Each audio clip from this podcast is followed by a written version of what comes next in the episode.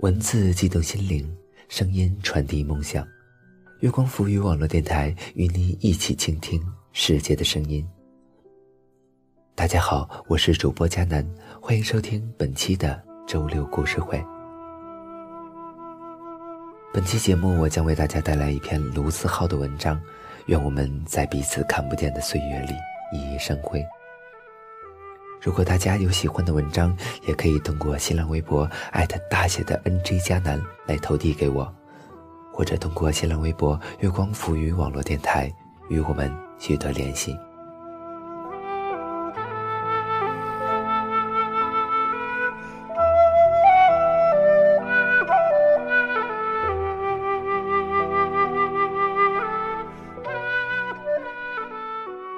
愿我们在彼此看不见的岁月里熠熠生辉。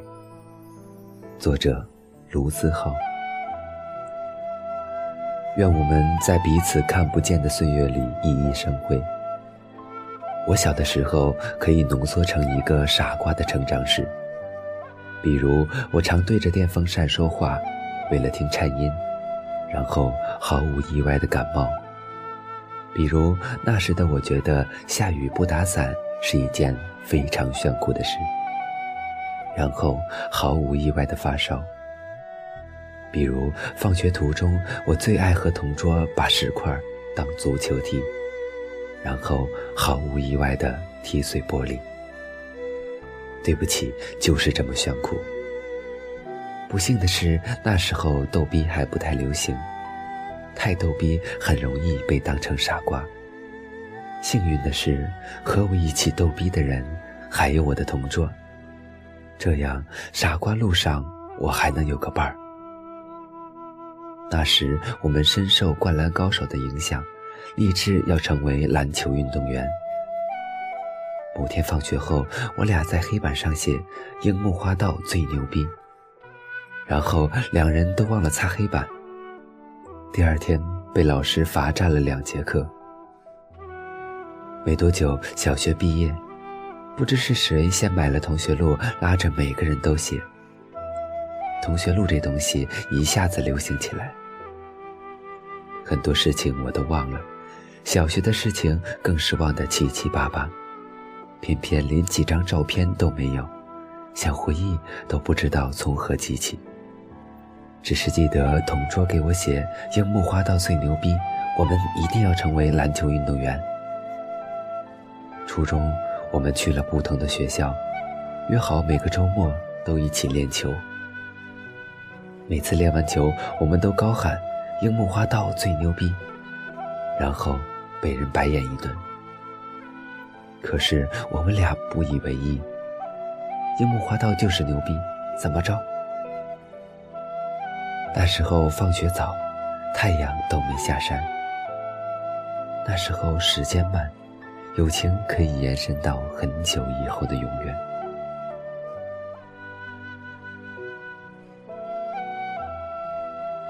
初二前的夏天，我们照常练完球，我刚准备喊“樱木花道”，“樱”字刚出口，同桌打断我说：“卢思浩，我要搬家。”以后不能陪你练球了。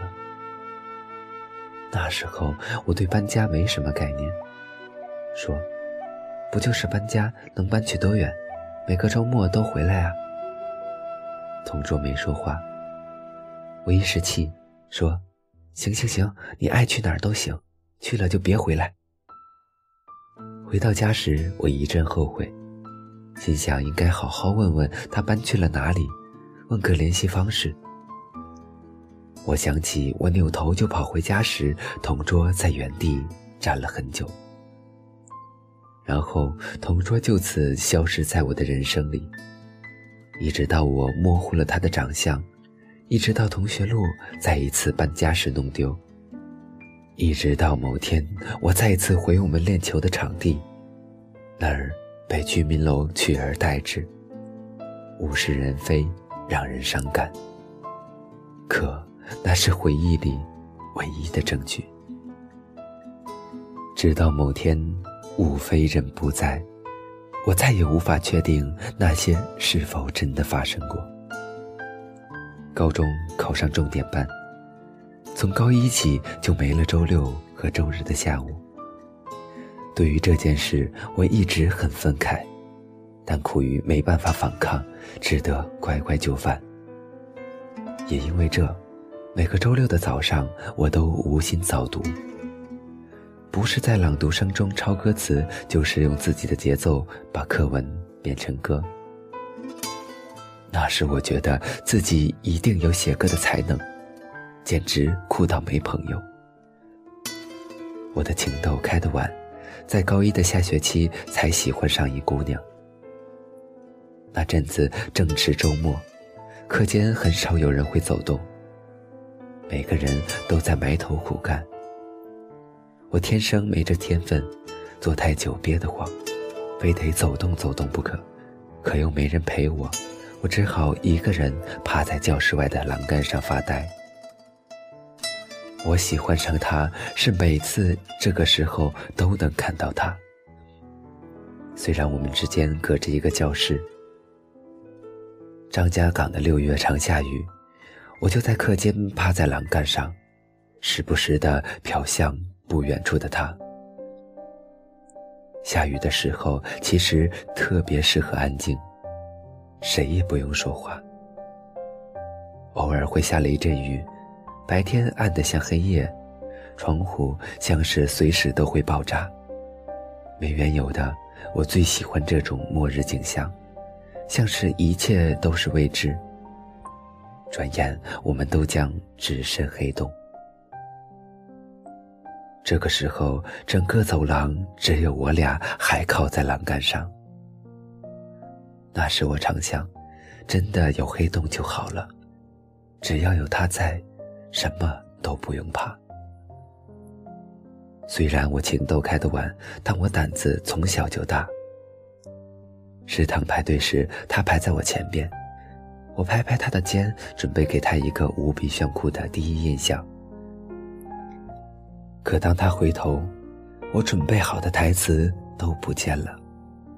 我急中生智的冒出一句：“同学，我今天语文书没带，能不能问你借？”说完我就心想：“说好的要留个第一印象呢，混蛋，不给力啊！”不过姑娘很快说：“好啊，你是几班的？”自此我就和姑娘认识。我借书后都会在书里加个小纸条，这样姑娘就会有回信。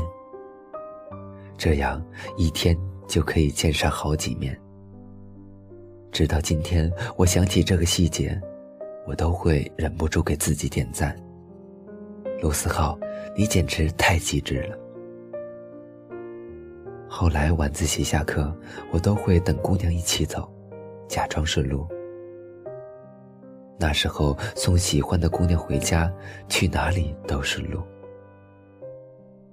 高二的冬天，我照常等姑娘下晚自习。可我左等右等，也不见他人。正当我着急时，姑娘出现了。她一脸神秘地对我说：“我给你准备了一个礼物。”我其实老远就看到她手里藏着的围巾了，但还是假装不知。哦，什么礼物？姑娘一把把围巾给我戴上，说。喏，织了个红围巾给你。我因为太开心，一时间竟然不知道说什么好，舌头打结。太太太棒了，谢，谢谢。姑娘边笑边说：“我知道你要说什么，不用谢。”高考后，我找齐小伙伴，给他发短信，约他学校见。然后转头拉着包子他们练起温柔。排练呢，早就排练了几百遍的表白。第二天，我很早就到了，死党们更早，他们在等我。作为主唱兼吉他手的我，开始一本正经的唱：“走在风中，今天阳光突然好温柔，天的温柔，地的温柔，像你抱着我。”但我等的人，最终还是没有出现。然后我发现，其实自己并没有所谓的音乐才能。后来我听朋友说起，他考砸了，家里让他报了另外一所高中复读去了。最后有关他的消息是他去了上海。这些都是我生命里很重要的人，我们却走散在路上，没有波折，没有吵架。只是彼此分道扬镳。许久后，或许还有着联系方式，却不知道应该用什么样的姿态联系，又怕一切变得似是而非，不如保留在回忆里。好在我回顾四周，发现身边还有着那些没被时间冲走的混蛋们。这些陪我哭、陪我笑、看透了我、知道了我所有缺点却没有离开的混蛋们。前不久，我和包子聚会，这是我最好的朋友。我们在海底捞排队，队伍长到没朋友。我心里暗骂一句，然后拿出 iPad 看起《老友记》来。包子说：“《老友记》有什么好看的？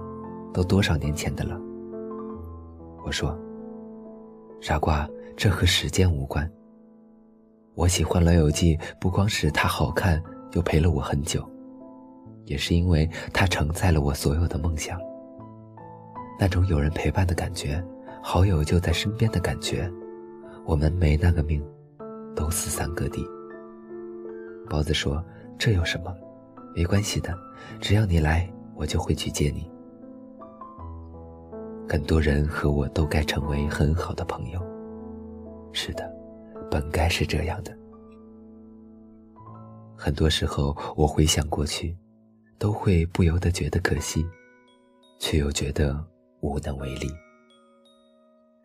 你不知道下一秒谁会住到你生命里，你也不知道今天的好友会不会变成明天的路人甲。我不知道，好像从没有认真告别过，却又好像一直都在告别。我们总是毫无缘由的相信友情这东西可以打败时间，最后，却又被时间打败。我们总是在分别的时候说着保持联系的话，以为可以常来常往，却发现最难的，竟是。保持联系。好在经过不停的失去，我明白什么是重要的了。好在这帮混蛋们已经见过我的一切了，我也不用害怕他们嫌弃了。所以，这些人我再也不会轻易弄丢了。我感激每一个在我生命里出现的人，我知道他们都是我的一部分。让我变成了现在的自己，还陪伴在身边的，常来常往，保持联系。在路上走散的，原谅我，只能在心底和你说声再见。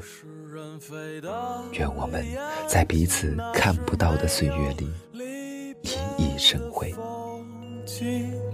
忘掉名字吧。我给你一个家。